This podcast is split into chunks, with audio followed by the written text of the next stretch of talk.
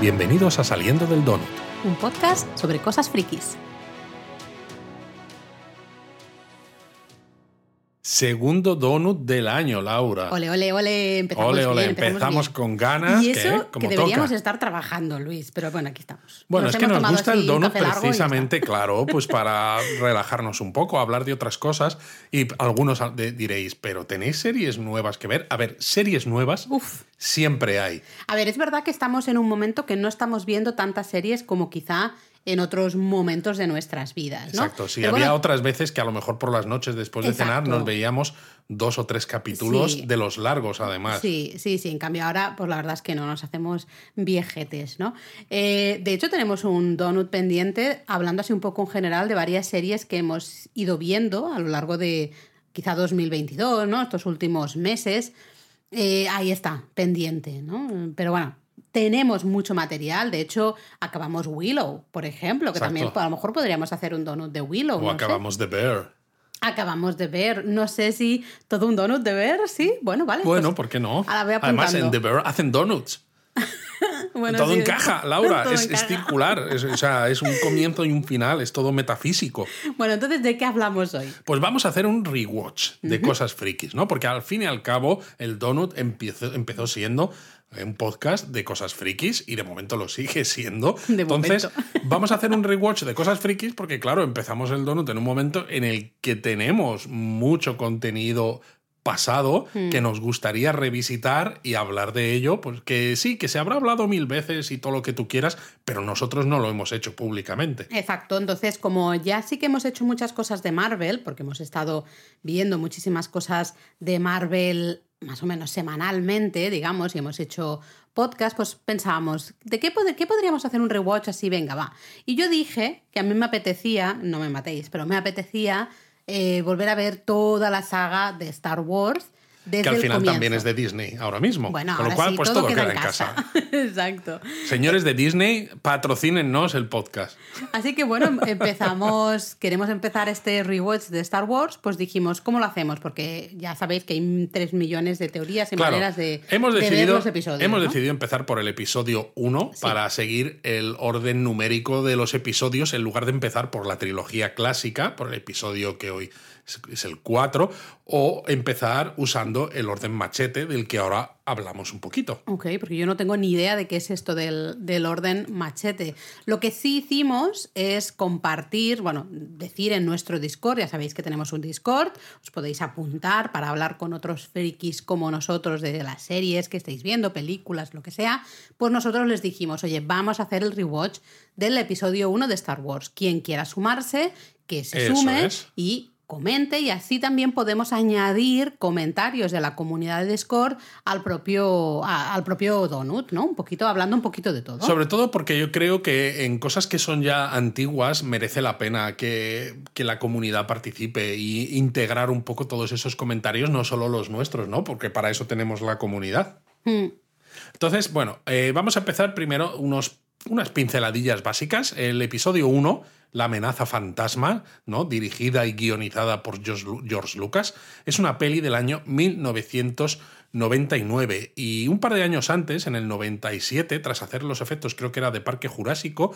George Lucas dijo que tenían ya la tecnología necesaria para acercarse a su visión. ¿no? Él contó que el Star Wars original pues estaba muy bien, pero claro, se había hecho con la tecnología de la época y el avance en los efectos especiales por ordenador que eh, Industrial Light and Magic había hecho, pues le permitía acercarse a su visión original de Star Wars. Y por eso lo que hizo es que hizo volvió a rehacer las películas de la trilogía clásica. O sea, bueno, más que rehacerlas, les añadió ciertas escenas, añadió ciertos efectos adicionales, etcétera, y las volvieron a reestrenar dos años antes, eso, en el año 97. Yo recuerdo que volví a ver el, el episodio 4 en cines, y luego me vi el 5, y luego me vi el 6 en cines otra vez, ya de adulto, no como niño, claro, y fue una verdadera pasada. Sí, pero aquí, de aquí hablamos del episodio 1. Sí, no, sí. No te, no te líes. Bueno, que estoy si no- dando contexto histórico. Lo que pasa es que sí que es muy interesante un documental que vimos en, en Disney Plus, el de Industrial Art and Magic, ¿no? Creo, el de efectos Sí, el de- especiales. sí, uno dedicado a la propia empresa Sí, de efectos eh, especiales. está- estuvo muy interesante porque hay una parte que se habla muy bien de esto, ¿no? Justamente de la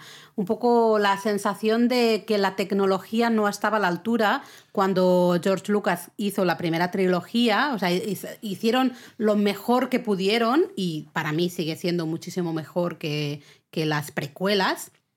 Eh, pero eh, se siente mucho, ¿no? En ese documental tú ves mucho la frustración de George Lucas de decir, no, no puedo hacer todo lo que yo tengo en mi mente, en mi En ese, en ese documental te das cuenta de que te guste más o menos lo que ha hecho George Lucas con las películas, sobre todo con estas precuelas, lo, eh, con las que empezamos el rewatch, que el tío es un visionario. Totalmente, Porque totalmente de tiene acuerdo. una serie de ideas y lo que hace es intentar que la gente que hay alrededor construya las herramientas que él necesita para que sus ideas se muestren que en pantalla. tiene en la cabeza. Y claro, eso hace evolucionar muchísimo, ¿no? Todo el sector de los efectos especiales y de la cinematografía. Totalmente de acuerdo. Entonces sí que es verdad que ahora lo hablaremos un poco con un poco más de calma, pero sí es verdad que a mí el episodio 1 me chirría por todas partes a nivel técnico, ¿no? Un poco de efectos especiales, pero no hay que negar que George Lucas ha ido empujando un poco a la industria, a- la ha llevado al límite absoluto y solo de esta manera se va mejorando. Y solo de esta manera, pues quizá los efectos especiales están a la altura que están en la actualidad, ¿no? Eh, Sí, sí, ya te digo, es muy posible. De todas maneras, hablábamos hace un momento de lo del orden machete, que tú me decías que no tenías ni idea. No. Y de hecho, Vero en el Discord también preguntaba eso mismo. Dice, ¿qué, qué es esto del orden machete? ¿no? Entonces, claro, me dio a mí la, la posibilidad de entrar y explicar un poquito. Pues venga, explícanos. Básicamente es un orden propuesto por un tipo allá en su blog en 2011. Un Ah, blog bueno, que se llamaba... reciente entonces. Sí, sí, el blog se llamaba Absolutely No Machete Ja- Jacqueline. Ok, nada de jugar con machetes, ¿no? Un poquito. Exacto. Y le dio ese nombre, el orden machete, por si se hacía popular. Y luego el señor decía, mira, he puesto machete orden como nombre a esto por si se da la casualidad de que el nombre se populariza porque soy un capullo vanidoso. Muy vanidoso. Y luego decía, actualización. Lo conseguí. Lo conseguí, lo conseguí, porque ya se conoce como el orden machete. Exacto. Vale, ¿qué es el orden machete? Eh, El problema que tiene el orden machete es que solo tiene en cuenta las seis primeras películas, ¿vale? ¿Vale? no está actualizado. No, no, no se ha actualizado. De hecho, el blog ya no sé si, si entras, o sea, lo puedes ver quizás en el Wayback Machine y todo esto, pero ya no, no está en la URL disponible. Y básicamente lo que le preocupaba a este tipo es que si las ves, eh, como en el rewatch que estamos haciendo, empezando por el episodio 1, En el orden numérico, digamos. exacto, ya sabes que Anakin es Darth Vader, ¿no? Con lo cual, cuando llegas Luis, que no hemos puesto campanita, acabas de hacer en otro fin, spoiler. En fin, ahora, en fin, que estamos hablando de una peli del año 1999. Entonces, claro, cuando llegas al Imperio contraataca, el episodio 5, y llega Darth Vader y le dice a Luke, yo soy tu padre, Yo pues dices, padre. pues vaya sorpresa, ¿no? Sí que ya lo sé, Hmm. porque lo sabes al final del episodio 3 también, ¿no? Entonces, no te sorprende en absoluto cuando es uno de los grandes momentos de Star Wars, ¿no? O sea, yo creo que toda la gente que vio el episodio 5 por primera vez se quedó con el culo torcido cuando Darth Vader le dice eso. Dices, este giro no me lo esperaba de ninguna manera.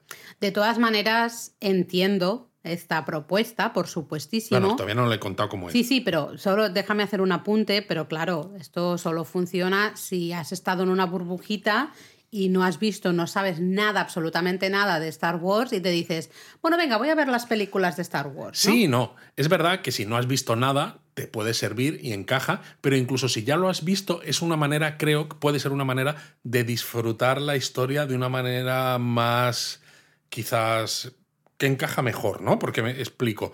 La idea del orden machete es que empiezas por el episodio 4, ¿no? Que es la primera película de Star Wars, ¿no? Eh, La que ahora se renombró como Una Nueva Esperanza. Luego te vas al Imperio Contraataca. Y entonces, cuando descubres la sorpresa de la que hablábamos, lo que haces es hacer un flashback con los episodios 2 y 3 para entender de dónde viene ese Darth Vader, ¿no? Y entender qué es lo que le ha llevado a convertirse en Darth Vader. Y una vez que ves el episodio 3, te vas al episodio 6 a ver ya la resolución final. Mm, bueno, no, a mí no me termina de molar, pero vale, te lo compro. ¿Y qué pasa con el episodio 1, que es el que, del que vamos a hablar Exacto. El orden machete se lo salta porque Ah, no aporta. ah, muy bien pero dice que si lo quieres, lo ves, ¿no? Pues como cierto contexto y tal, pero claro, como Anakin es muy niño en el episodio 1, que hay personajes que luego no vuelven a salir, ¿no? Pues como que da un poco da un poco igual. Y es verdad, a veces se siente, ¿no? Esta trilogía de precuelas, el episodio 1 se siente un poco demasiado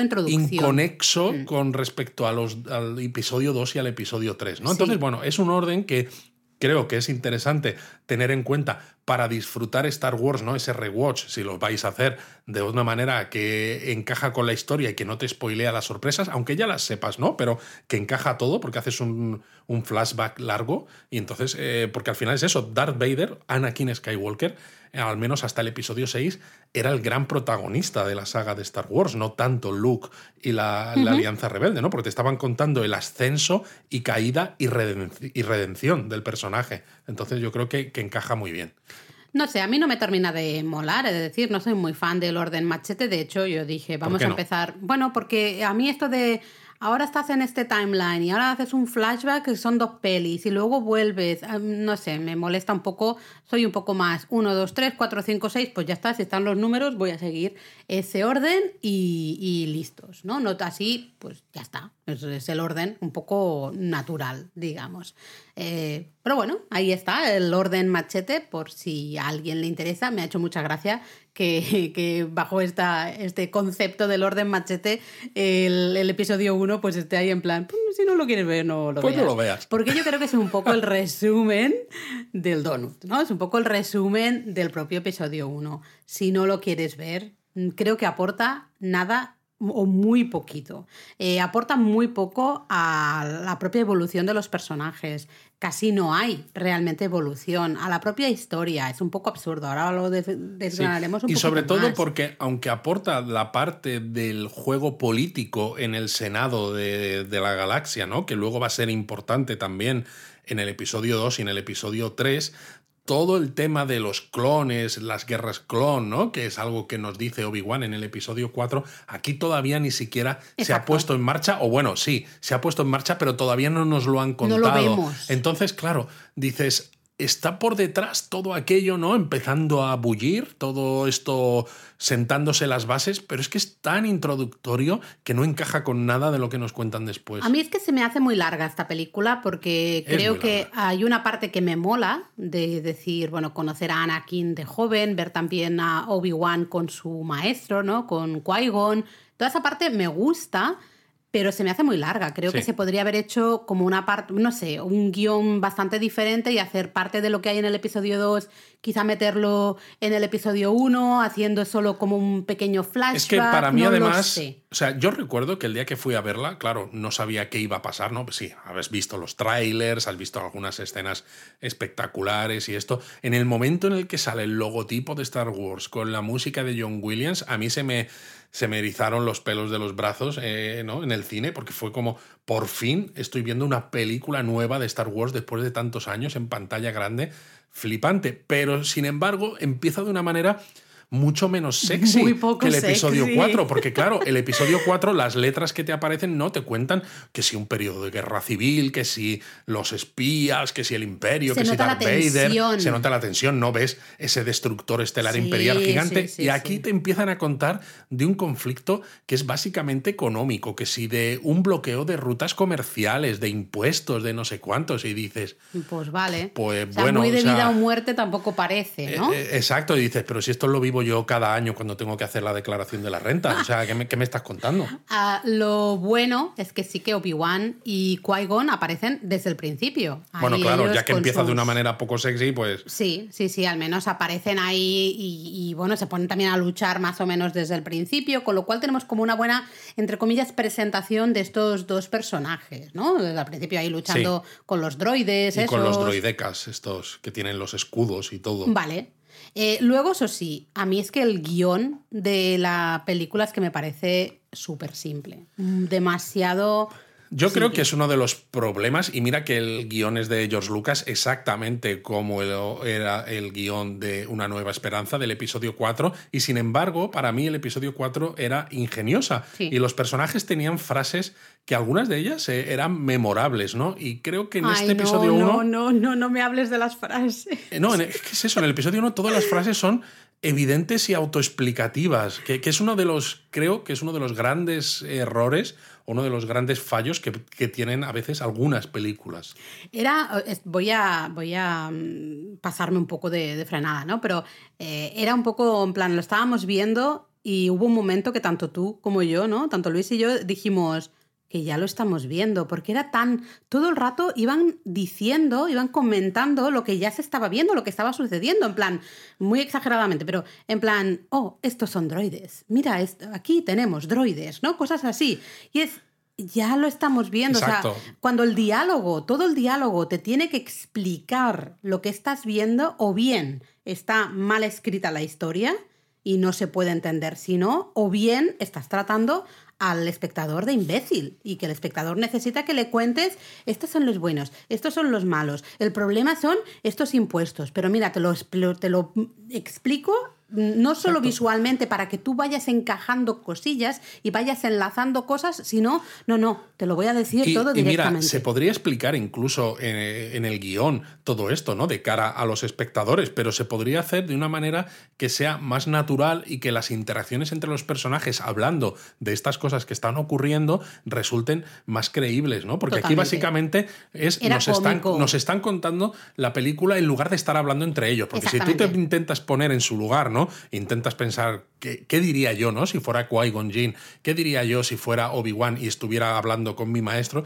no dirías esas cosas de esa manera, ¿no? Tendrías otra, dirías las cosas de, forma diferente. Totalmente de acuerdo. No te sientes como tonto. Y, y, yo al final es que me reía ya nos lo tomábamos a cachondeo. Al final había algunas frases que las repetíamos y estábamos tronchados de la risa, porque eran plan de, no me digas, en serio, no lo estoy viendo, qué curioso lo que me estás contando, ¿no? Yo creo que eso es de, las, de lo peor que tiene el episodio 1 junto con, lo siento, pero yo me vuelvo a repetir, los efectos. Los efectos especiales, al menos de este episodio del que estamos hablando hoy, han envejecido fatal. Pero fatalísimo. Yo creo que, claro, George Lucas, eh, él A ver, yo voy a romper... Sí, voy a romper una lanza en favor. Yo, de todas maneras, cuando vi la película en el año 99, entonces me resultó espectacular, quizás porque era la primera vez que se veían, eh, no sé, tan, efectos con tantos droides, tantos personajes, tantas, mm, no sé, grandes construcciones. Pero entiendo lo que dices. En comparación, los efectos del episodio 4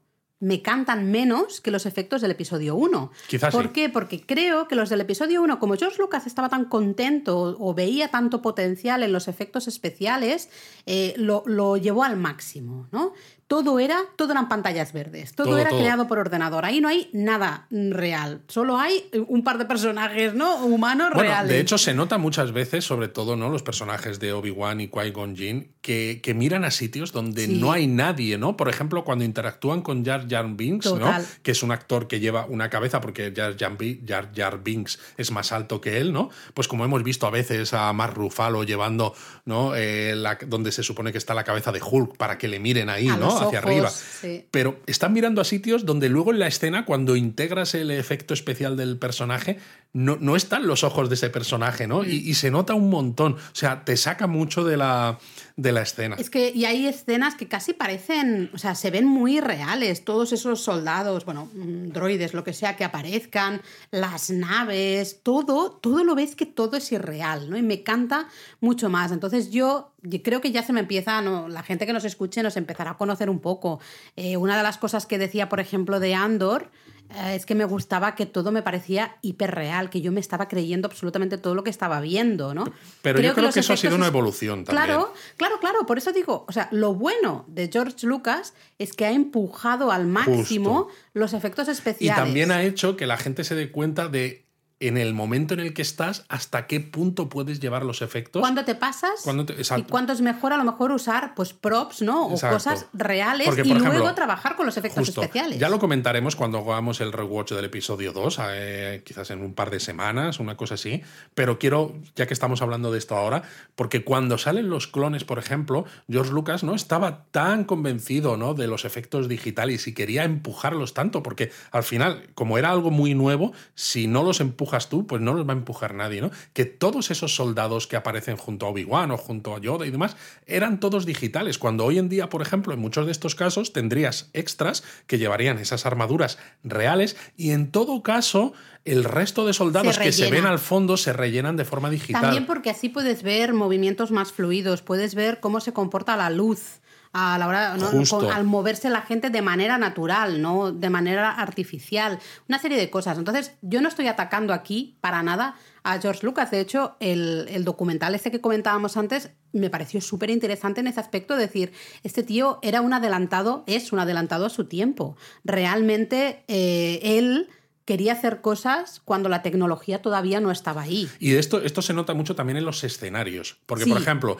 la película eh, es, creo que es fantástica, entre comillas, ¿no? Con todos sus problemas que comentamos, cuando se rueda en lugares más pequeños, como por ejemplo la casa de Anakin, que es Túnez. un lugar real en Túnez, o por ejemplo el Palacio de Cid, que es la capital de Naboo, que está rodado en el Palacio Real de Caserta, ¿no? Y que tiene pues unas escalinatas, unos mármoles que realmente impresionan. Pero las escenas aéreas, por ejemplo, de, de la capital, ¿no? En Naboo, que tiene eh, unas, pues unas construcciones impresionantes. Yo recuerdo eso, que en el año 99, cuando vi la película, a mí me flipó, ¿no? Ver la capacidad de crear mundos que, daba eh, los efectos digitales. Pero claro, cuando los ves con los ojos de hoy, viendo cómo han evolucionado, dices, es que estoy viendo eh, algo muy falso. También es verdad que hay muchas escenas que las ves como desde arriba, ves todo el general y no hay en.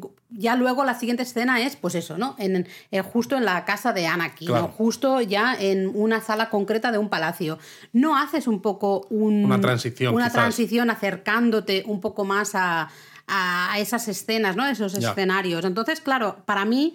eh, a veces casi son como lugares separados. Me cuesta conectar Sí, ciertas escenas cuesta, generales cuesta pensar de ¿no? Naboo. que ese, ese palacio que ves desde, desde el aire es, ese- es ese mismo que estás viendo luego La verdad es que después, sí. Porque lo veo como desencajado totalmente, ¿no? Sobre todo también eso, porque uno lo ves muy falso y el otro dices, se nota real. Sí. Entonces no te encajan. Sí, hab- habría ahí que trabajar un poquito la, la transición. Sí. Y luego, bueno, la historia, Luis. Sí, la historia aquí en este primer episodio no tiene tanta amiga, ¿no? Porque además en otras películas a veces se muestran diferentes escenarios, ¿no? Eh, la, la acción cambia de unos a otros porque hay muchas cosas ocurriendo a la vez, pero por ejemplo en este episodio 1, una vez que llegan los protagonistas a Tatooine, se pasan mucho tiempo allí y no vemos escenas en casi ningún otro ningún otro lugar. Y, a mí me, resulta gracioso, ¿no? Porque en el plano de la galaxia, de donde transcurre Star Wars, ¿no? Esta galaxia tan lejana, eh, Naboo está dentro de los planetas del borde medio, que sí, está cerca de la frontera con el borde exterior, Ah, que eso es el donde Middle está. Rim, ¿no? Que se sí, el Mid Rim. inglés. Está cerca de la frontera con el borde exterior, el Outer Rim,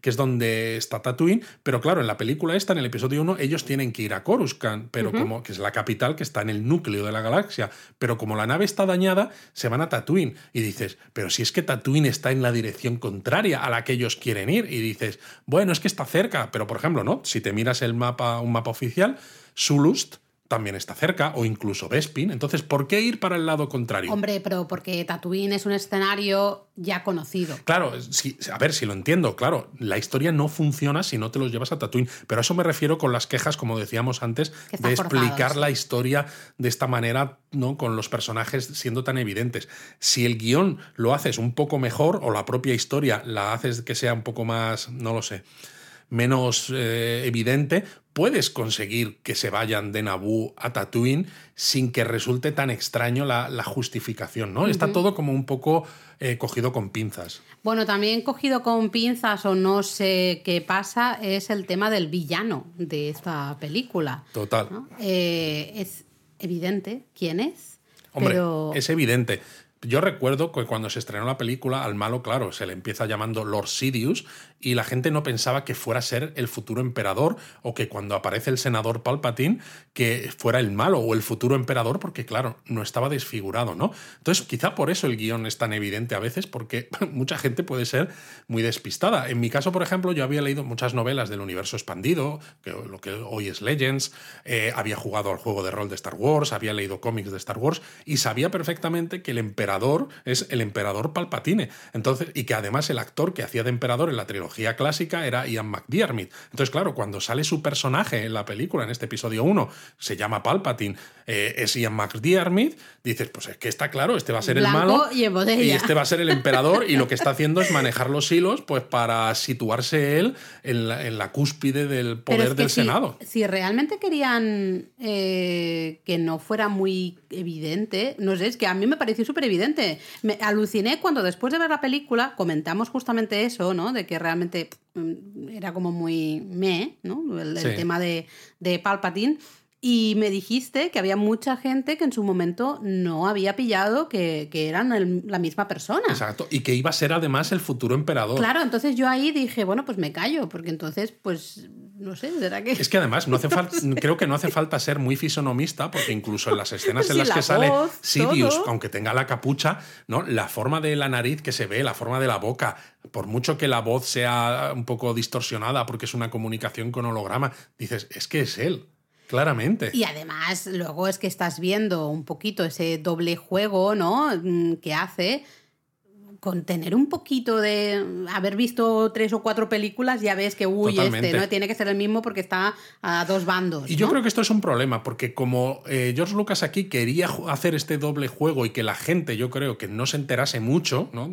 Que yo creo que lo consiguió, pero a veces porque algunos eran un poco despistados, creo que se hace demasiado poco hincapié en ese doble juego de Palpatine apoyando por un lado a la Federación y por otro lado a Naboo, porque no, lo que busca es eso, es generar un conflicto del que el único beneficiado al final sea el mismo. Es que es curioso porque la película hace mucho hincapié en todo el tema de las rutas comerciales como, como excusa, ¿no? Al final. Eh, y en cambio no se moja demasiado en todo el entramado político. Eh, nos quedamos muy por encima de todo eso y yo creo que eso hubiese sido mucho más interesante. Exacto, porque creo que esa parte ¿no? Eh, sí que está bien encontrada, el, cómo Palpatine llega al poder hmm. manipulando a unos y a otros, que realmente él no se casa con nadie, él no tiene ningún tipo de lealtad hacia ninguno, porque tiene un plan que va más allá de simplemente pues ser el jefe en un momento determinado, ¿no? Él, tiene unos objetivos muy a largo plazo. También doble juego, aunque de manera diferente, a Midala, la reina Midala, ¿no? Y su ayudante Padme. Eh, claro, ahí tenemos a Natalie Portman, jovencísima, jovencísima una cara de ¿eh? bebé. espectacular, una cara de chica súper, súper mega joven. Sale guapísima, pero se nota que yo también tengo una edad porque vamos, yo me quedo con yo me quedo con la Natalie Portman de Thor Love and Thunder. Aquí, claro. Con su armadura.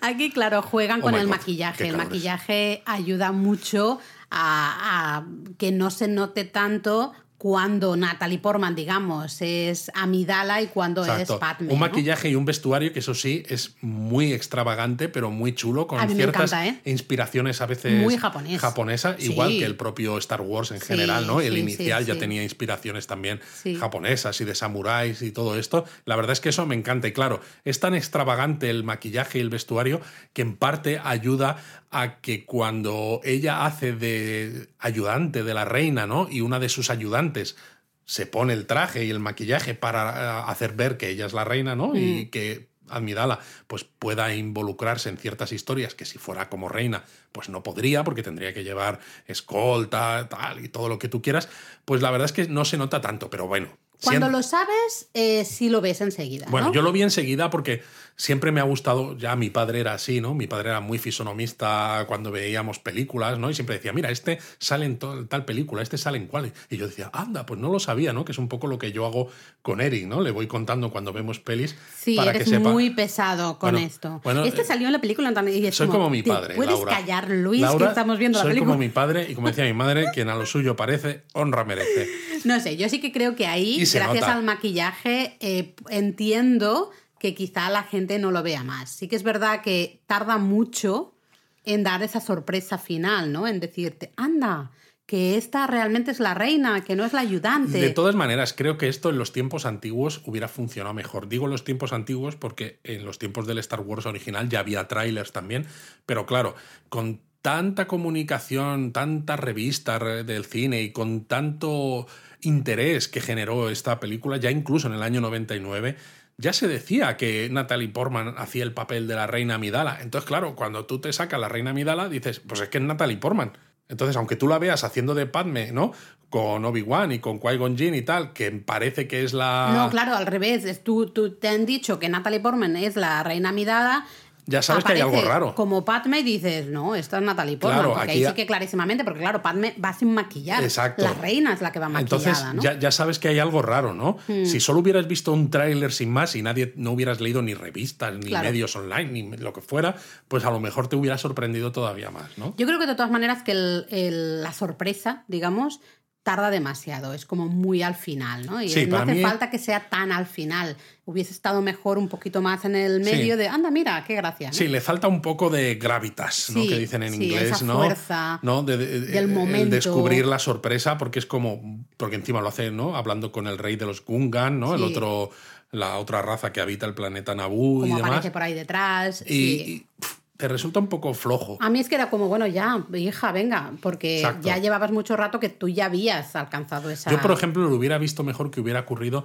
en Tatooine. Para mí al principio. Y que hubiera sido incluso un poquito más, más de tensión, ¿no? Ya que en Tatooine además tenías a Darth Maul, aunque bueno, ahora hablaremos de Darth Maul. Ay, Dios, bueno, eh, mm, cosas buenas. Una, a mí una, una cosa que sí que me gustó bastante del episodio 1 es que me has mencionado a Darth Maul y ya me, me, pongo mala porque para mí es de lo peor de la película, pero bueno, por eso, venga, positivos, cosas buenas. A mí la carrera de vainas, ¿no? Los, los... pod racers, esos como se llamen, a mí me gustó. Sí. A mí me gusta. Además, me gusta porque creo que, primero, es espectáculo. Y está guay. Y en este momento, fíjate, efectos especiales me funcionan bastante bien en esa carrera de vainas. Dentro de lo que cabe, sí, la verdad es que están bastante bien. Eh, y además me mola por la presentación del personaje de Anakin, que vemos que es un crío, eh, claro, que es muy buen mecánico, pero encima tiene unas habilidades como piloto brutales. Sí, lo que pasa es que, aquí, muy rápido, que aquí esto me parece que está un poco traído por los pelos, porque te dicen que, claro, es que es el único humano que puede pilotar los pod racers, las vainas, porque el resto de los humanos no tienen los, eh, los reflejos tan rápidos. Entonces, para mí, no, se, a mí me sobra. no se entiende. ¿Por qué? Porque, claro, ¿qué tienen los, el resto de alienígenas, ¿no? el resto de extraterrestres que compiten contra él que les haga tener más reflejos. No hay nada que lo justifique realmente, ¿no? Cuando hemos visto además en Star Wars cazas en campos de asteroides, mm. motos deslizadoras a toda velocidad en Endor, ¿no? En el, en el retorno del Jedi, etc. Y al final es la excusa, otra vez, para justificar que si Anakin puede hacerlo, puede pilotar esto, es porque sus reflejos vienen de una sensibilidad especial a la fuerza. Bueno, ahora hablaremos de esto. Y entonces me da la sensación de que de nuevo... Es el venderte cosas de manera gratuita y como... No es venderte, lo que está forzado la inclusión porque dices, es que Anakin tiene que ser sensible a la fuerza, ¿cómo lo justifico? Pues mira, es el único humano que es capaz de correr.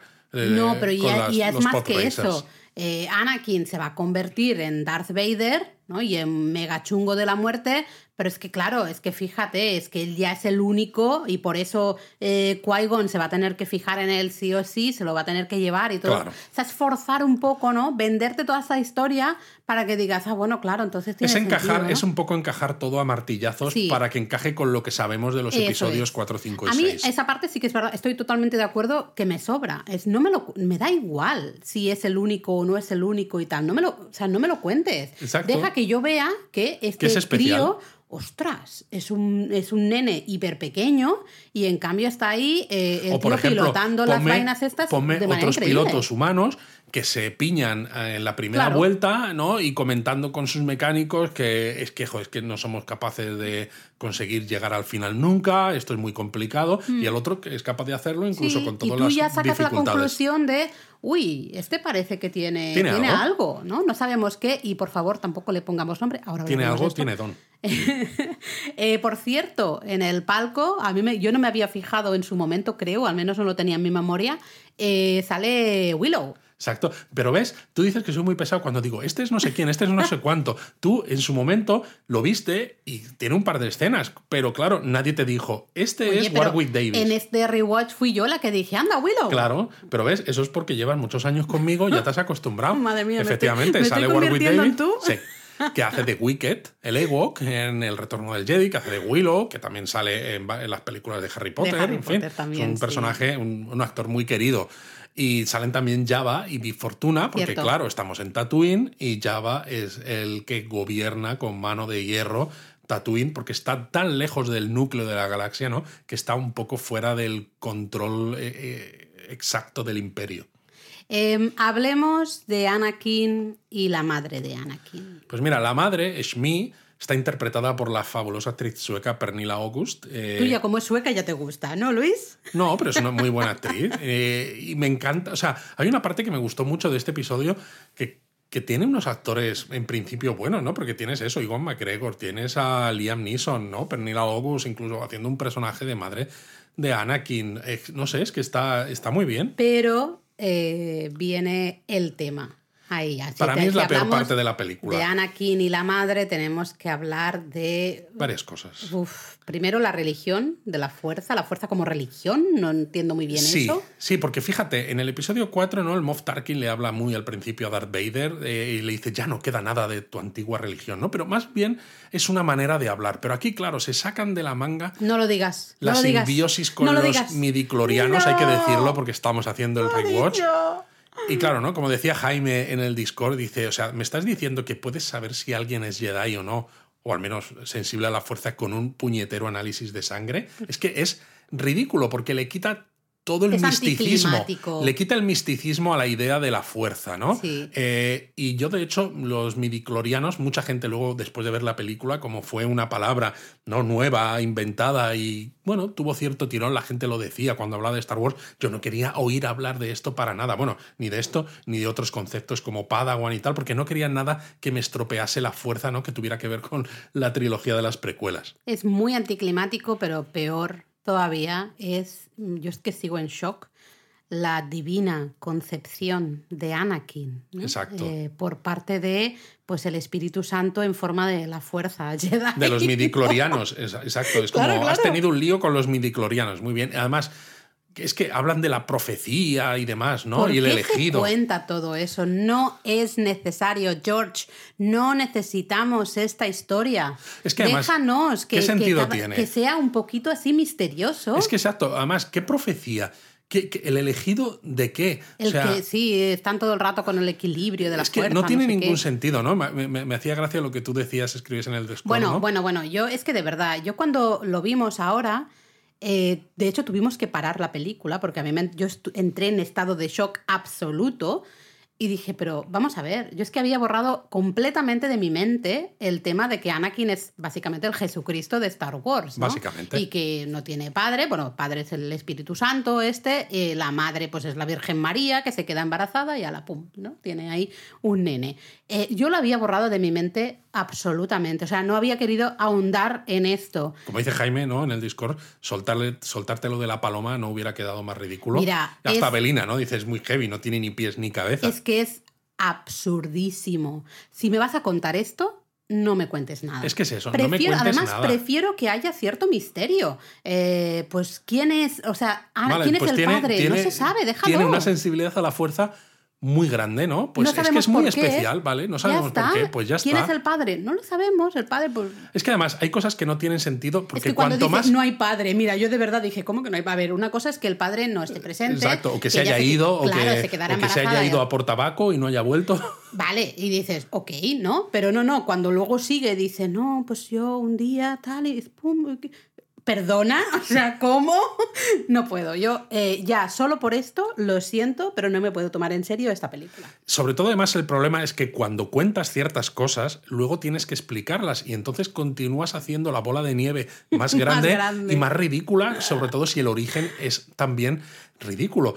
Porque decíamos, ¿no? ¿Qué sentido tiene hablar de profecías, de elegidos y demás? Se supone que en este momento de la historia, ¿no? Los Jedi creen que los Sith, eh, los Jedi oscuros, han desaparecido porque los Jedi no lo sospechaban que existían. Entonces, ¿qué clase de equilibrio es necesario. O sea, ¿por qué hay una profecía que, eh, de un elegido que va a restaurar el equilibrio de la fuerza si los Jedi consideran que la fuerza ya está en equilibrio porque los Sith hace milenios que han desaparecido, ¿no? ¿Qué, sentido tiene hablar de equilibrio a estas alturas? Bueno, y si creían tanto en la profecía, no entiendo ese consejo Jedi que están todos ahí sentaditos mm, mirando un poquito las vistas diciendo, qué día más bonito hace! Coño, si algo no está bien, pues qué tal si te mueves y haces algo es que, para... Es que es incongruente, porque si te crees que la profecía existe, entonces no puedes estar tranquilo, porque sabes que hay una amenaza.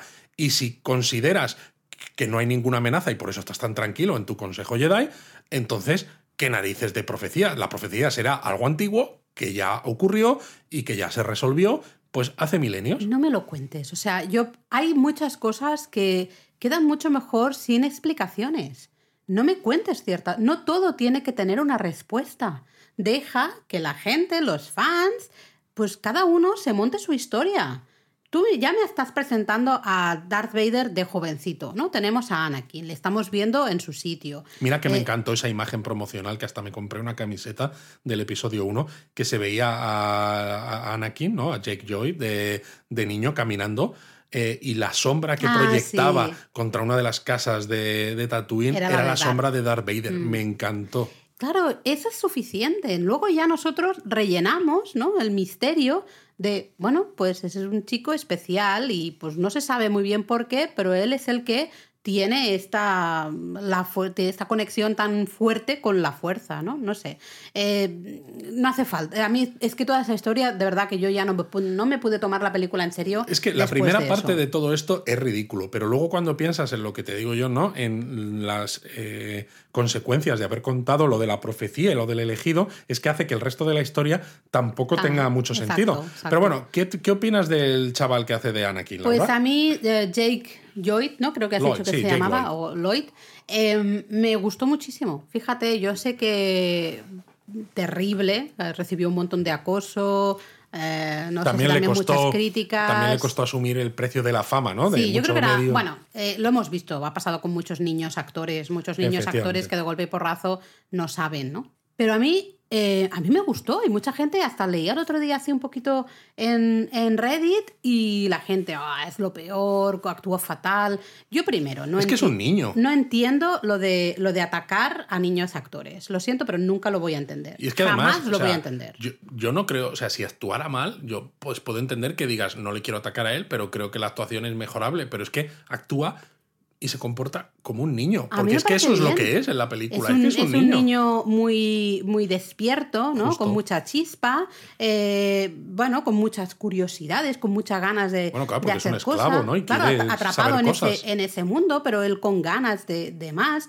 No sé, yo lo vi. A mí me gustó. Entonces, cuando luego me comentaste, eh, pues eso, que se había retirado de la actuación. Dos años después, ¿eh? En 2001. Eh, y bueno, y que encima ahora luego le diagnosticaron, ¿no? También esquizofrenia, paranoide. Sí, y más adelante incluso anosognosia, que lo investigué por ahí, que significa como que no es consciente de que tiene una enfermedad, con lo cual, claro, no le cuesta más seguir un tratamiento porque no, no piensa que tenga que le pase nada, ¿no? Y de hecho ha llegado a estar hasta en la cárcel por haber eh, asaltado a un familiar o algo así. Me da mucha penita, pero me da mucha pena como muchos otros actores al final eh, niños que por unas cosas o por otras eh, pues acaban como acaban, ¿no? Estoy pensando también en Macaulay Culkin, por ejemplo. Por ejemplo, sí, otro, otro caso clásico, ¿no? Entonces, bueno, no lo entiendo, no entiendo que, que alguien vaya ahí a, ese acoso. Es, una pena, me parece, me, da mucha pena, mucha, mucha Totalmente. Bueno, hay que hablar también, eh, creo, de lo raros que son los Jedi en esta película y que generan más dudas que otra cosa, ¿no? Luego Jaime en el Discord había dicho unas cuantas cosas y luego volveremos, pero para mí es uno de los problemas de tratar de explicar algo, cosas que en la trilogía clásica, ¿no?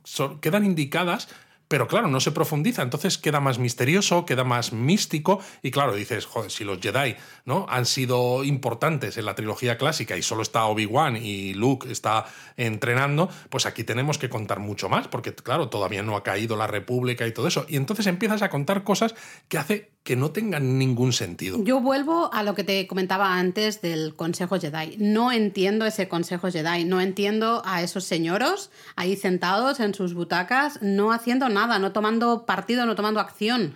Claro, de nada. que además No en- encaja no- con lo que decíamos antes de si estás tan tranquilo, ¿por qué me hablas de una profecía del equilibrio de la fuerza? Si, si no consideras que haya ningún problema. Claro, no sé si es que ya están tan acomodados en su mm, pequeño universo, digamos. Porque que llevan ya- muchos milenios a lo mejor sin que los Sith hagan nada, ¿no? Porque ya piensan que los han destruido a todos o Claro, algo, no lo pero sé. no sé, me lo tendrías que contar de, de alguna manera más interesante o hacer algún tipo de reflexión que yo pudiera sacar esa conclusión, porque solo con ver la película yo, de hecho, pillo manía a los Jedi, Pero es un pillo, poco- pillo manía a ese consejo Es Jedi. un poco con lo que hemos dicho antes, ¿no? Que le falta a la película, por ejemplo, con todo lo de, lo de Palpatine y sus manipulaciones políticas que se queda demasiado en la superficie, ¿no?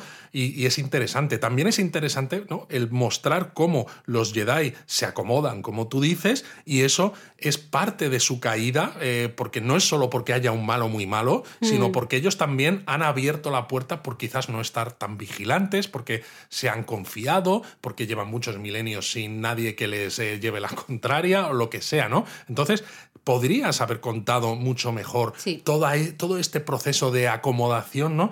Y simplemente parecen un poco, no sé, un poco, no sé, vanidosos, un poco Bastante. por- que están por encima del bien y del mal, que te miran por encima del hombro, Totalmente, ¿no? totalmente de que no eres digno de ellos. No me gustó nada, absolutamente nada. Y bueno, ya diciendo que no me gustó nada, pues eh, habría que hablar de mi personaje favorito en toda la película, Favorito al revés, ¿no? que sería Darth Maul. Pues sí, es un malo un poco regulero. Y mira que el actor que hace de Darth Maul, Ray Park, creo que está muy bien y se mueve además, tiene unos movimientos geniales. Al fin y al cabo, Ray Park es experto en artes marciales. Y mira, voy a hacer de mi padre otra vez. Eh, ¿Sabes qué hizo del sapo en la primera película de los X-Men de Brian Singer, uno de los mutantes a- bajo las órdenes de Magneto? Pues mira, no lo sabía, pero ahora ya gracias a ti, pues ya, ya lo sé. ya Mira lo qué sé. bien, ¿eh? Oye, yo, yo de todas maneras, eh, ¿habla en algún momento Darth Maul? Pues hablar habla, pero habla muy poco, ¿no? Porque creo recordar que dice un Yes, my master, eh, un sí, mi maestro, y luego cuando está caminando con Palpatine barra Sidious en Coruscant dice, por fin nos mostraremos a los Jedi. Vamos, que no habla. Eh, Básicamente. No habla, no habla. Yo es que no, no puedo, no puedo con él. No puedo con este personaje. Sí, además es que no tiene mucho sentido, ¿no? Porque hablan en ese momento de que le van a enviar a Tatooine porque quieren, eh, quieren tener a la reina, ¿no? Pues bajo control y con los Jedi. Y dicen, mira, en Tatooine es genial porque como está poco poblado, vas a tener menos problemas en encontrarlos.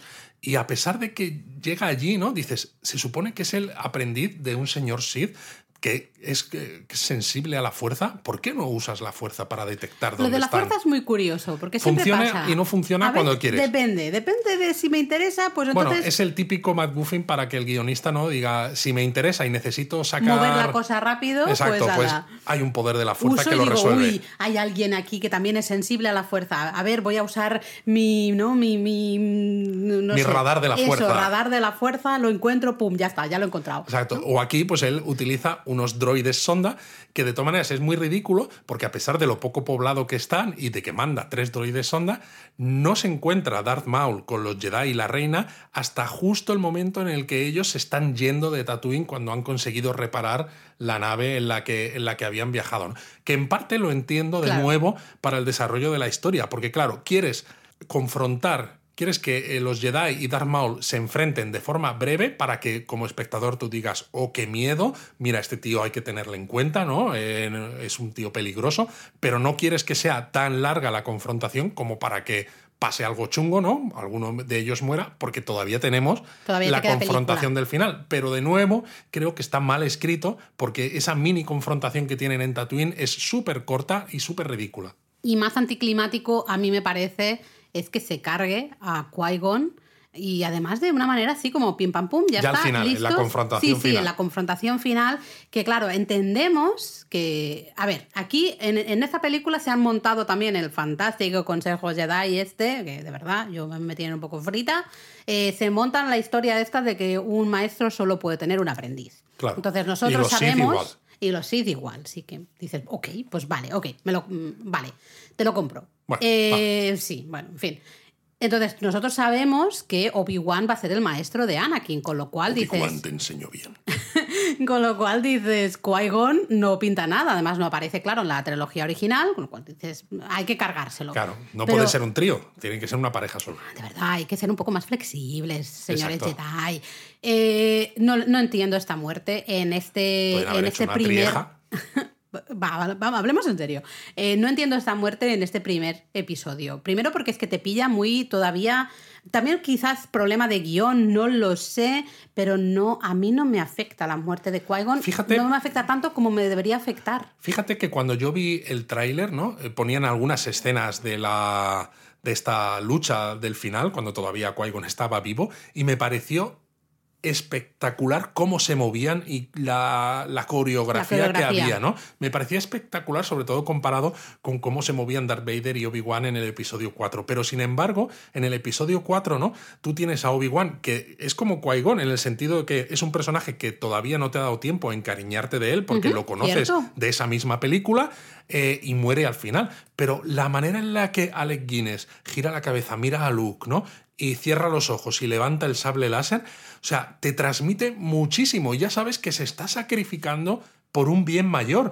Entonces dices, mm, le coges todo el cariño que ha sido Obi-Wan en ese momento final, mientras que a Qui-Gon, que le vas conociendo como un Jedi que es más maduro, mu- muy Jedi, ¿no? Muy maestro. Muy Jedi. maestro, exacto, que, Mm. pero que incluso es capaz de llevarle la contraria al Consejo Jedi en ocasiones, Sí, ¿no? es un Dices, personaje que le estás cogiendo cariño. Exacto, y dices, "Jo, me gusta, se lo, se lo carga eh, Darth Maul de una manera además muy poco ceremoniosa, porque no es eh, resolviendo algo que digas es debido a muerte o no, sino simplemente como que Pum, queda desequilibrado y entonces el otro con su espada láser de dos filos, ¿no? que es así, mola mucho, pues se lo clava en el pecho y dices, jolines, ¿de verdad? viendo que realmente no has conseguido emocionar o no has conseguido que la gente eh, esté tan metida eh, con Qui-Gon, quizá hubiese estado mejor pues tener a Qui-Gon trabajando con Obi-Wan de igual a igual. Tú haces que Obi-Wan, Qui-Gon dice, oye, Obi-Wan ya está preparado para ser maestro de Anakin,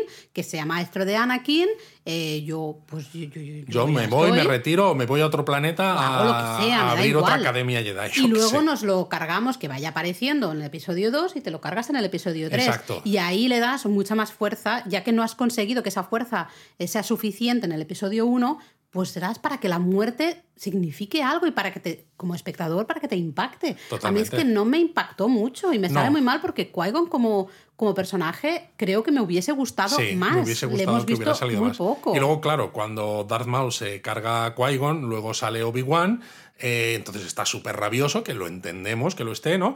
Pero mata a Darth Maul partiéndolo por la mitad, también en, en cero coma. Nada. O sea, también muy poco ceremonioso, ¿no? Sí. Que dices, se supone que Dar- Darth Maul es el villano de esta película, porque Sidious no deja de ser, ¿no? Palpatine no deja de ser el villano en las sombras, el que está eh, manejando los hilos y que luego va a tener más protagonismo en los episodios 2 y 3, pero Darth Maul realmente no aporta tiene muy poco. papel en esta película, no lo entiendo. No, de verdad, eh, mira que es, pues eso, visualmente espectacular. Totalmente. Con ese maquillaje es perfecto como villano. Anda que no hubo juguetes y máscaras Buah, de, Darth todo Maul y en su gente día. que se pintaba como, eh, como Darth Maul no en carnavales donde fuera Totalmente. todavía hay mucha gente que se pinta como Darth Bueno, Maul eso es muy reconocible, pero ¿no? es una pena que se haya maltratado tanto a este villano porque es que realmente tiene dos frases y tiene nada de historia Exacto, pero fíjate si se, se dieron cuenta de esto, ¿no? Que luego Dave Filoni recuperaría el personaje en The Clone Wars,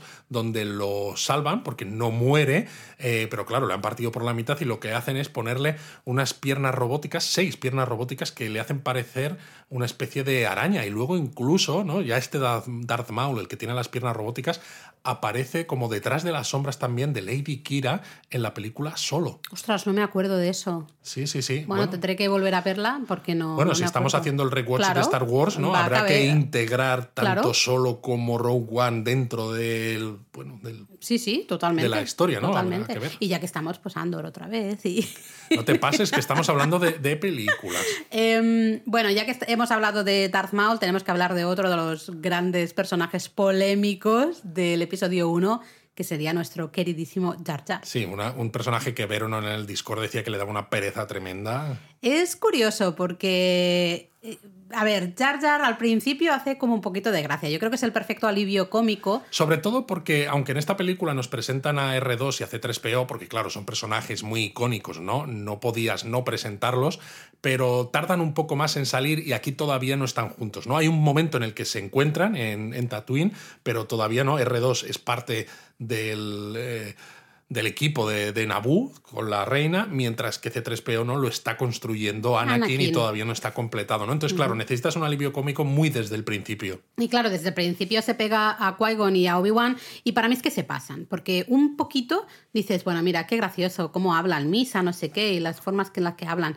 Eh, luego es un poquito torpe, bueno, vale, es un poquito tontito, bueno, vale, es un poquito que escupe Luego, la manera como escupe, cómo, Eh, cómo gira la cabeza y mueve las orejas. esta- no, Hay un momento que dices, ya está. demasiado. Ya está, ya te estás, a partir de aquí ya te estás pasando, ¿no? Sí. Pero, curiosamente, eh, por ejemplo, en caza, Eric, que claro, tiene, él tiene 13 años, no sé si lo hemos comentado ya antes, pero em, tiene 13 años y Jar Jar creo que no le molestó tanto como nos molestaba a nosotros.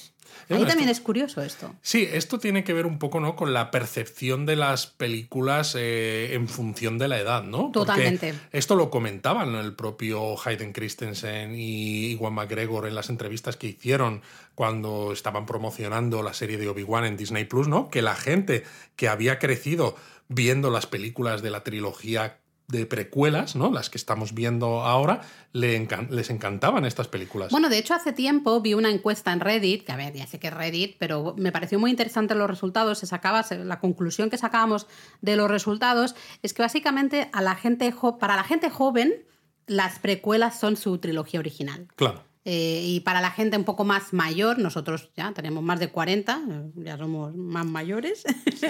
eh, claro, las precuelas son las precuelas. Nuestra trilogía original es nuestra trilogía original. Efectivamente. Y cómo sentimos, el apego que sentimos a los personajes, a la historia, hasta la propia manera de mm, entender o ver esos efectos especiales, un montón de cosas, es muy diferente. Eh, según de qué generación seas, ¿no? Entonces, Estoy de acuerdo. nosotros estamos hablando aquí como personas, eso, de más de 40 años, que bueno, yo mm, Estamos hablando como polla viejas. un poquito. Eh, yo nací en el 78, entonces, bueno, mm, no las vi en el, en el cine, pero sí que tengo muchos recuerdos de pequeña de verlas en casa, de jugar. Yo era la princesa Leia, evidentemente, de jugar con mis primos y demás. Eh, Yo el la episodio trilogía original lo tengo, eh, eh, forma parte de mi infancia. Claro. De la misma manera que las precuelas forman parte de la infancia de muchas generaciones eh, más jóvenes, ¿no? Entonces, creo que eso también hay que tenerlo Exacto. muy en cuenta a la hora de analizar estas películas. Yo con el episodio 4 y verlo en cine tengo una anécdota que me contó mi padre. Yo era muy, muy, muy pequeño. La contaré cuando hagamos el rewatch del episodio 4. Oh, nos dejas aquí con Sí, un sí, sí, sí, cliffhanger. Lo que es una pena de todas maneras, porque creo, ¿no? Que como ya seas tuitero, podcaster, lo que sea, o que estés hablando con amigos, puedes decir, pues mira, esto no me gusta tanto, lo, lo estamos diciendo nosotros, ¿no? Pero de una manera respetuosa. Y digo esto porque igual que Jake Lloyd, ¿no? Se retiró un poco por acoso, también porque por tema mental, ¿no? Pero en el Y caso era de... niño también, Exacto, en el caso de Ahmed Best, lo decía Jaime en el Discord, eh, llegó a pensar en suicidarse por el acoso que sufrió por su papel como Jar Jar Binks. ¿no? Y creo que esto, eh, bueno, lo decía también Jesús, ¿no? Recordaba que Kelimari Tran, que hacía de Rose Tico Mm, en el episodio 8, también llegó a tener un acoso tan brutal que se cerró las redes sociales incluso y su personaje, que había tenido bastante importancia eh, con Finn en el episodio 8, en el 9 prácticamente ni sale, salen un par de escenas y, y al fondo, ¿no? Me da mucha, mucha pena, porque en lugar de estar contentos con tener contenidos nuevos de una saga que te apasiona, independientemente de los problemas que pueda tener o no, y de que los comentes, evidentemente, pero eh, los ataques personales a, a- No lo entiendo. a los Jamás actores lo voy a no entender. tiene ningún sentido. No lo voy a entender y no lo puedo tolerar tampoco de, de ninguna manera. Yo puedo decir que a mí Jar Jar me carga, pero Uf, eso no tiene nada que ver con el actor que hace de Jar Jar. Bueno, al final, Absolutamente claro. nada. Además, luego está el tema de eh, se comentan, se, se escriben barbaridades y más ahora, en la actualidad, con las redes sociales, se comentan auténticas barbaridades simplemente porque, porque puedo. Lo pongo en Twitter Bueno, y digo absurdeces. Porque no, no, no tiene porque no hay consecuencias. porque si tú estás en un bar y te encuentras con Ahmed Best y le dices. A la cara, Y le díselo dices a la la cara. cara. Joder, macho, tu papel ¿Qué de Jar Jar Binks ha sido una porquería y llega él y te parte la cara, No, pues a lo mejor te lo piensas dos veces antes Es de que el decirle tema algo. es que eso hasta podría ser válido. Tú estás hablando del personaje, Jar Jar. El tema es Bueno, cuando claro, dices... cuando son ataques personales Claro, eh, madre mía, el actor este, ¿no? Mm, Le debía faltar la pasta, es un muerto de hambre, porque claro, por eso solo hizo la mierda de Jar Jar. Por Joder, decir que barrio bajera, Laura. Claro, me tengo que poner en el papel, ¿no? Eh, no, no, eh, no lo voy a entender. Y, y no lo voy a entender con gente adulta, lo voy a entender menos con niños, como hablábamos antes del, del actor que hacía de, de. Anakin pequeñito, menos con niños, porque son niños actores, o sea, no. Eh, na- nadie merece esto, nadie merece mm, ese tipo de acoso, de llegar a, a abandonar la actuación. Bueno, el propio ¿no? Hayden Christensen también tuvo, Tuvo lo sus suyo. problemas, exacto. Eh, no lo entiendo. Y por favor, o sea, una cosa es decir esta película no me gusta esto no me ha gustado, pero también somos todos un poco adultos o deberíamos serlo para eh, poder analizar también las cosas que están bien o que sacas de bueno. Nosotros hemos dicho, los efectos especiales a nosotros, a Luis y a mí, a nosotros en este episodio 1 nos cantan, pero también hemos dicho, pero entendemos y aplaudimos a George Lucas por el hecho de haber empujado tanto los límites de los efectos especiales que ahora los estamos disfrutando de la manera que los Pero estamos bueno, es lo que decíamos cuando empezamos el Donut también, ¿no? Lo que queremos hacer es contar nuestras opiniones, que evidentemente cada persona tiene sus opiniones, que nos gustaría que estuvierais de acuerdo con nosotros, pues hombre. No, hombre, porque si no es aburrido. Bueno, también. Pero lo que quiero decir es que al final eh, intentamos dar una explicación de por qué opinamos de la manera que opinamos, para que no sea simplemente arbitrario, que no sea un ataque gratuito, ¿no? Sino decir quiénes somos nosotros, qué experiencias tenemos y por qué este, pasado nuestro, ¿no? Eh, todo esto que cine que hemos visto nos hace pensar de esta manera respecto, en el caso concreto, Jar Jar Binks, los efectos especiales del episodio 1. Y a veces no hay una razón. A veces es un personaje que dices, a mí Jar Jar me carga, ¿no? En los primeros cinco minutos, qué gracioso, misa, misa, misa esto, misa lo otro. Llega un momento que dices, madre mía, Eh, para ya, allá. cállate ya, ¿no? Pero también decíamos, no sé exactamente por qué, simplemente me carga, llega un momento que no puedo más, pero también hemos hecho esa reflexión de nosotros cuando estábamos viendo la peli con Eric. Eric, al final, yo le pregunté directamente al final de la peli, le dije, Jar, ¿qué te ha parecido? Ah, ah, bien. pues muy gracioso, ¿no? A él le pareció bien, a él Sí. le gustó, a él ya le estaba bien. Entonces, no- en ese momento yo tuve que pensar, ¿qué hago? ¿Cambio mi opinión sobre Jar Jar o al menos la suavizo un poco o desheredo a mi hijo? ¿no? Pues una de las dos. Desheredas a tu hijo, por pero evidentemente, evidentemente. O sea, ¿qué clase, qué clase de duda es Bueno, no sé cuánto tiempo llevamos, creo que nos estamos mismo. enrollando un poquito. Da lo mismo, pero Así merece que, la pena. eh, creo que estaría bien hacer un poco de reflexión del final de la película, bueno, un poco de toda la película. Bueno, casi, el final de la película, y como dices tú, prácticamente toda la película, para mí es un calco del episodio 4 de Una Mm. Nueva Esperanza, un poco incluso menos intenso, ¿no? Porque. y me- Claro, me pero déjame que, te- que- que haga de nuevo un paréntesis y ya te, te dejo. Eh, menos intenso para ti, ¿por qué? Porque tu trilogía original es la trilogía original. Sí, pero menos intenso porque estamos hablando de unos droides que no tienen personalidad y que están diciendo todo el rato el Roger Roger, que también al principio son graciosos y al final llegan a ser cansinos, ¿no? Y eh, porque tienes el tema del bloqueo comercial, que es poco sexy, Laura. Uf, a mí eso me. Yo, hubo un momento Y que. porque los personajes de la Federación de Comercio, las máscaras esas con las que rollazo. eh, me cantan muchísimo. Porque A mí ya ni me cantan ni no me cantan. Yo. ah, mm, Esos cuando estaban personajes no me gustan nada. A veces miraba hacia otro lado, en plan de es que estoy pensando que tengo que ir a comprar mañana, ¿no? Porque esa parte me parece no, no poco sexy, me parece hiper aburrida. Lo que pasa es que entiendo lo que quieres decir, pero creo que va a tener, va a- se va a explicar mejor cuando diga por qué creo que es un calco. A ver. Porque tenemos al final, ¿no? Que la Federación de Comercio controla a todos esos droides que están en Naboo y claro, lo que necesitan, como la fuerza de esos droides, el número de esos droides es tan grande, ¿no? Los, aunque los Gungan están ayudando a los Naboo, no pueden ganarles. Entonces la idea es, vamos a destruir la nave de la Federación de Comercio, que es la que controla los droides. Y es una nave de gran tamaño. Es decir, "Mm, esto me recuerda a la Estrella de la Muerte. Y luego, claro, los Naboo se meten en sus naves, que son muy poquitas. Anda, como los rebeldes del episodio 4, que no pueden con los escudos y necesitan, no saben cómo hacerlo. Dices, anda, pues casi como les pasa a los rebeldes, ¿no? Que dicen, la estación está protegida contra rayos, ¿no? Necesitamos otra cosa. Y la resolución es una única nave con R2 de droide, pilotada por alguien que es un gran piloto, aunque nunca ha pilotado una nave de esas características, que consigue contra todo pronóstico resolver la situación. Y dices, esto, esto yo lo he visto en alguna parte antes, ¿eh? Te lo mejoro. Y luego hay un desfile y una ceremonia, ¿no? De entrega también de medallitas o, lo Mucho que sea. más grandioso en este caso, ¿no? claro, porque los efectos especiales son mucho mejores.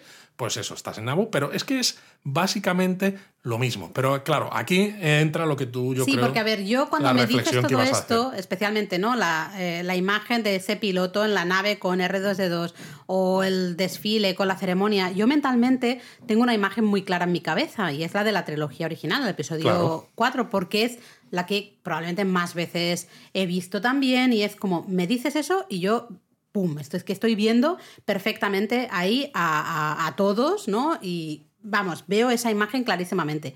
Pero estoy segura de que depende de qué generaciones, la imagen que van a ver va a ser la del episodio 1. Porque es la primera, claro. Porque si es tú eres, la que ellos si tú eres un más niño, cercana. si tú eres un niño y ves el episodio 1 por primera vez en cines en pantalla grande, ves esa, esa escena, ¿no? Ves esa batalla final con esos cazas contra la nave de la Federación de Comercio y cuando luego unos años más tarde a lo mejor ves el episodio 4, aunque intelectualmente sepas que ese- esa película es anterior al episodio 1, para ti es casi como una copia, ¿no? Claro, Porque claro. pasa como con los efectos especiales. Nosotros vemos el episodio 4 y esos efectos prácticos, ¿no? Que a veces se nota un poco, pues que son. Bueno, pues que son maquetas, que el movimiento es un poco. Para aquella época era la leche, pero que dices, no es es lo que se es capaz de hacer ahora. Pero te da igual, porque sigue teniendo la misma magia. Sin embargo, nuestro hijo a veces ¿no? ha visto películas de, de hace, pues eso, varias décadas, y cuando ve los efectos especiales le chirrían mogollón Claro, y eso le "Esto saca de la historia. mucho", Dice, sí. esto canta mucho, ¿no? Sí, totalmente. Entonces, aunque hayamos dicho que los efectos especiales del episodio 1 sean excesivamente digitales y a veces sean un poco cantosos, Para mí sí, para mí muchísimo. sí, pero para la generación que vio la película en cines siendo niños, aunque ahora estén viendo cosas mucho mejores, Ellos crecieron con ese tipo de efectos efectivamente, especiales. con lo cual es lo que les resulta, eh, no sé, lo que les natural. resulta natural y Sí. con lo que tienen esa conexión. Sí, ahí hay mucho debate. ¿eh? Me parece súper interesante que estemos hablando de esto porque tiene, claro, tiene mucho sentido. Es un- no sé, me parece muy interesante. Bueno, para ir acabando, Luis, cosillas que nos han comentado también. Y que vemos nosotros también. Bueno, yo sé que, por ejemplo, eh, a varias personas, no sé si tú, eh, a, a Verónica en Discord, le escamaba un poco la diferencia de edad entre Anakin y Amidala. A mí desde que vi la película la primera vez en cines. Pues a mí no, ¿No? fíjate. Eh, y más viendo, ten- tenemos un hijo.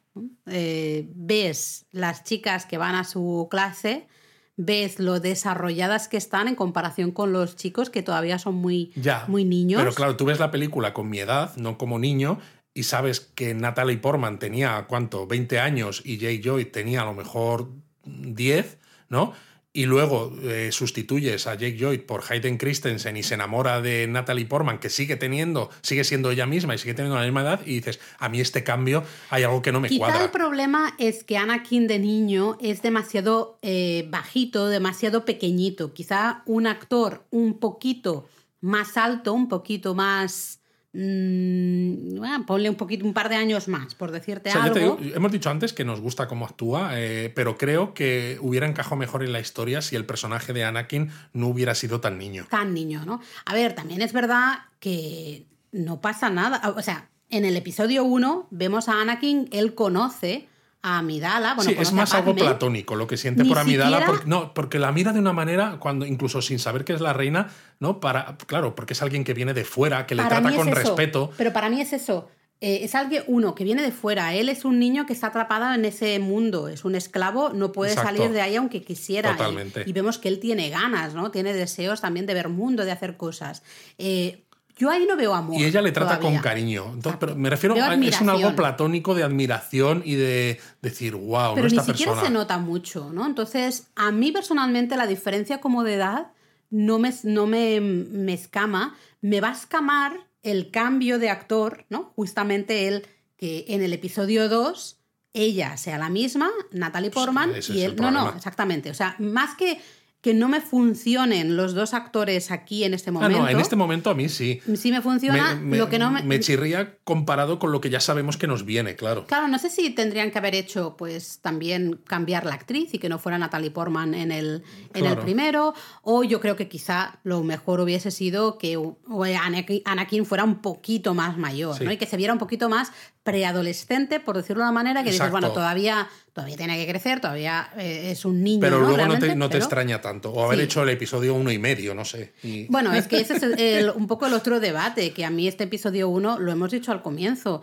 es que me aporta muy poquito. Creo que está Aporta bien muy, muy para dar un poquito de, de historia de quién es Anakin, de dónde viene, por favor, quitando eh, la Inmaculada Concepción.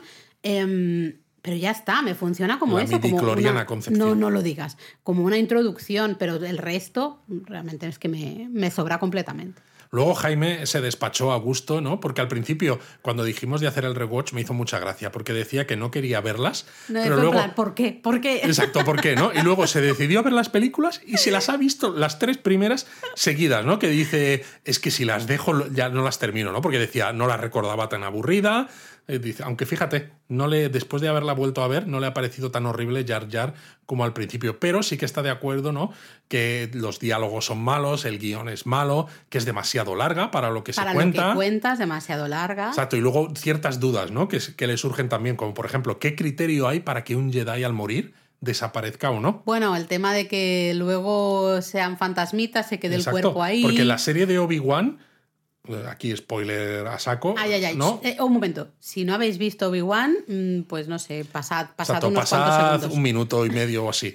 ¿no? En la serie de Obi-Wan al final aparece el fantasma de la fuerza de Qui-Gon, Yes. pero en el final de este episodio 1 el cuerpo de Qui-Gon está ahí. ahí muerto, muer- muertísimo. Sí. O incluso en el episodio 6. Es que va el cuerpo de. Darth Vader tampoco desaparece, poco. aunque luego sale su fantasma. Bueno, pero va a tardar un poco. Es que a veces, pues, las, las cosas funcionan así. Hay, hay, se han muerto demasiadas personas a la vez, demasiados sensibles a la fuerza a la vez, y pues hay un poquito ahí O a lo de- mejor es de que, es que no está totalmente muerto, solo está muerto en su mayoría. en su mayoría. como ¿no? decían en La Princesa Prometida. Yo qué sé. Yo qué sé, ¿no? Y luego está la parte que hemos mencionado un poco antes, que él también le, le chirriaba a Jaime, dice que solo hay dos Siths, ¿no? Un maestro y un aprendiz, algo que también se menciona en la serie de Clone Wars. Pero claro, él dice, no entiendo lo de las guerras Sith de un milenio antes, ¿no? Y nosotros lo opinábamos. ¿Qué sentido tiene ¿no? que haya solo dos Jedi, maestro aprendiz, dos Sith, maestro aprendiz? Cuando entiendo que es para asimilarlos, ¿no? A que ambos Que vienen. sean dos, dos igual. Claro, y que ambos vienen de un tronco común, ¿no? De usuarios sensibles a la fuerza que en un momento del pasado. pues, Unos luz y uno- otros- Exacto, ¿no? Y se separan. Pero no tiene ningún sentido porque si tú te encuentras personas sensibles a la fuerza, No. las vas a poder entrenar porque, por ejemplo, no te quedan maestros disponibles porque están todos ocupados porque tienen eh, aprendices. Lo siento, mm, a- haber escogido otra cosa. Que de hecho es una de las cosas que hace que, ¿no? que, también nos raya mucho, que ocurre en esta película, que no quieren que Anakin sea un aprendiz porque dicen que es demasiado mayor y que, oye, eh, tú ya tienes un aprendiz que es Obi-Wan. Bueno, es que las dos cosas, de hecho, eh, lo de que Anakin es demasiado mayor, también lo comentaba Jaime en el Discord, ¿no? Y totalmente de acuerdo. Eh, ¿Qué clase de bazofia es esa? Es una bazofia. Y al final, claro, te muestra que Darth Sidious, ¿no? O Palpatine, es un usuario de la fuerza mucho más, un animal político quizás mucho más avezado que los Jedi, porque él, fíjate, eh, está moviendo los hilos y tiene eh, a Darth Maul de aprendiz, pero luego vamos a ver que tiene, que está manejando los hilos con el conde Doku, que el general Gribus, eh, cuando luego Anakin se convierte en su aprendiz también, ¿no? A él le da lo mismo lo de tener uno o dos. Él lo que quiere es las cosas que sean que le beneficien a él. Claro, Entonces claro. tiene mucho más sentido la parte de, de, de Palpatine que la parte de los Jedi. Es bastante absurdo. Eh, Jaime también nos comentaba que no le había, no se había cre- creído ninguna localización, ¿no? Que parecía Lo que los actores le parecían recortados, pegados, ya lo hemos comentado. Y también está de acuerdo con nosotros con el tema de Dark Maul, ¿no? Decía, qué, cosa de personaje. Y eh, me hizo mucha gracia el comentario que decía, digo yo que tendría su fama por la serie porque si es por esta peli no lo entiendo, ¿no? Totalmente, decíamos, es que visualmente además es un mega villano, tiene todos los puntos para funcionar y luego lo ves, en- si solo lo ves en esta película, Dices, se te queda "What?". uf, fatal, Sí, fatal, fatal. sí. Y da- me, me hace gracia que comenta ¿no? que las frases relativas a la fuerza parecen sacadas de una galleta de la, fortu- de la fortuna, que es otra muestra de que el guion está escrito con los escrito, pies. ¿no? Y es eso, es un guion muy malo para intentar encajar la historia a martillazos con lo que sabemos que va a ocurrir después y que es una pena. Estoy muy de acuerdo también con una reflexión que él hace. Yo ya me he quejado a lo largo de este podcast, de, este episodio, vamos, del Consejo Jedi. Y Jaime decía que estaba asustadísimo con el tema de Yoda, ¿no? Lo que habían hecho con Yoda en este episodio, porque claro, va Yoda y le dice a un niño que se ha criado como esclavo y que acaba de dejar a su madre, ¿no? Abandonada, que su madre sigue siendo esclava y él está eh, ahí en el espacio, en otro lugar, donde sea, eh, que tiene mucho sentido, eh, tiene mucho miedo, perdón, pues no tiene mucho sentido, ¿no? O sea, la empatía es cero, Cero. exacto. Claro, lo normal Cuando es se decirle a supone que eres un Jedi, que eres un defensor de la luz. y eres Yoda, no eres un Jedi cualquiera, eres el único Jedi al que realmente los espectadores le tenemos como wow, Exacto, es maestro es, de es Jedis. súper especial. Lo normal sería decir, es normal que tengas miedo, has tenido una vida de mierda y ahora lo has abandonado todo hasta la persona que más quieres en el mundo. Te vamos a ayudar, Te no te ayudar. preocupes, vamos a hacer que Para vayas templo Jedi. que vayas hacia la luz, porque decir Caroline. Es que exacto, es que, es que este niño tiene mucho miedo, o sea, le estás lanzando en brazos del lado oscuro, con lo cual de nuevo podría haberse explicado mucho mejor para justificar por qué los propios Jedi son corresponsables de su caída y del ascenso de Palpatine como emperador, Mm. pero simplemente nos lo muestra de una manera que hacen que sean antipáticos.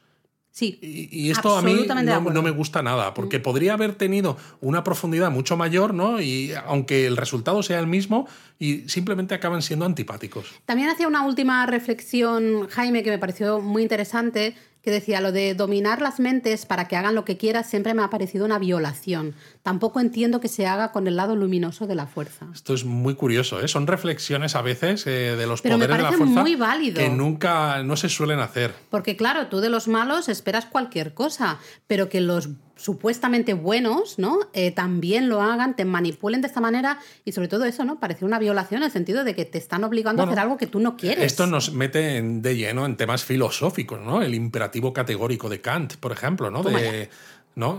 las personas no son, son un fin en sí mismos, no un medio para alcanzar un fin, ¿no? Y cuando un Jedi utiliza a, a otras personas para que hagan lo que quieran o para liberarse de algo, están utilizando a esas personas como un medio. Me gustó mucho la reflexión de Verónica, que decía, eh, es como el equilibrio de la fuerza, ¿no? Dice, los Jedi están de todo menos equilibrados. Bueno, por eso necesitan al elegido, claro. Y también hablaba del tema de reprimir los sentimientos, ¿no? Y que al final, dice, siempre he creído que su secta interpreta mal el tema. Bueno, es que, Porque de nuevo- les lleva a eso, es, Sí. es- es lo que les lleva al final a, a su desaparición, realmente. Sí, bueno, pero es un poco el abundar en el tema religioso de los Mm. Jedi y de la fuerza, ¿no? Un poco lo que pasa a veces con la Iglesia Católica, Sí. en el- ¿no? Salvando las muchísimas distancias, el hecho de que no puedas tener pareja, ¿no? El celibato, porque los Jedi se supone que no pueden tener pareja porque están totalmente dedicados a la Orden Jedi. Que no se entiende, porque no una cosa entiende. es controlar tus emociones y otra reprimir o eliminar totalmente, no, no amar, como tú dices.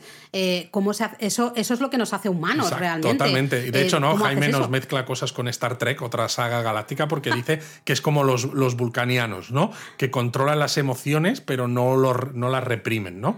Eh, es, bueno, pues eso. Y claro, él piensa que los Jedi son como una secta. Y es que es verdad que es en que esta hubo película. mucho aquí en Discord, sí que hubo bastante debate sobre el tema este. Eh, Jedi, fuerza, religión, secta, ¿no? Todo este un poco. eh, ver que no todo es bueno al final del lado supuestamente bueno, ¿no? Sobre todo porque también hay un momento, ¿no? En el episodio 5, lo comentaremos cuando lleguemos al Imperio contraataca, eh, Yoda le dice a Luke que la guerra no le hace grande a nadie, ¿no? Y sin embargo, en las guerras clon, los Jedi eran los generales de los ejércitos de la República. Entonces, claro, ¿no? Lo comentaba Jaime también en esta- estas reflexiones. Se supone que son pacifistas, ¿no? Tenemos la- el, el conocimiento de lo que decía Yoda, pero claro, pacifistas con una espada láser, expertos en técnicas de lucha, que casi son como una especie de fuerza paramilitar de la República, Mm. ¿no? No, no como, no como un ejército, porque la República es como, no tenemos ejército, ¿no? Por eso Palpatine crea el ejército clon para ayudar contra la Federación de Comercio y pone en marcha todo, todo esto, porque la República confía en los Jedi, pero dices, ¿no se supone que deberían ser unos consejeros que están, ¿no? Pues eso, del lado de la luz y que no se meten en ciertas cosas? El hacerles parecer como una especie de fuerza paramilitar casi o policial es, es hacerles perder un poco el, camino realmente. Para mí sí, para bueno, mí ya sí. decía Jesús, creo, en, en Discord también, que en algún episodio de Clone Wars Ashoka ya ponía todo, ponía todo este tema sobre la mesa, ¿no? Y decía que ellos estaban para la paz y no para luchar guerras. Totalmente. Que, ver, ¿eh? que, por cierto, si estáis escuchando a veces algunos ruidos raros, no es la fuerza que está actuando, es que los vecinos están haciendo obras, están con el taladro todo Se el han puesto puñetero ya, rato. Sí, pero ha habido un ratito de tranquilidad y de silencio. Hemos aprovechado para grabar gran parte del episodio. Se han puesto ya a taladrar a, so, a, a tope, a soca, iba a decir. A soca, a saco. a saco, a soca, a tope. Así que yo creo que es el momento de finalizar este donut. Tenemos que esta noche yo creo que podríamos ir a ver el episodio 2 y así grabar Ah, bueno. otro donut para Ah, mira, comentarlo. Qué interesante, pues sí. eh, porque yo pensaba, digo, ¿cuándo vamos a hacer el recuerdo del episodio 2? Pues hoy. Hoy mismo podemos, Claro, me parece porque muy así bien. como ya hemos grabado este, ya no se nos, no se nos eh, mezclan conceptos, ¿no? Ya tenemos Claro, todo vosotros claro. cuando escuchéis este Donos ya habremos visto el episodio 2 porque Bueno, esto se va a publicar. estaremos macerando un poquito nuestras opiniones. Que Pero de nuevo, o algunos sea, meteros en el Discord de Saliendo del Donut, que es totalmente gratuito, tenéis el enlace en la descripción del podcast y así pues podéis comentar con nosotros, ¿no? Claro. Pues qué os parece, las opiniones y todo lo que sea. Os queremos 3000.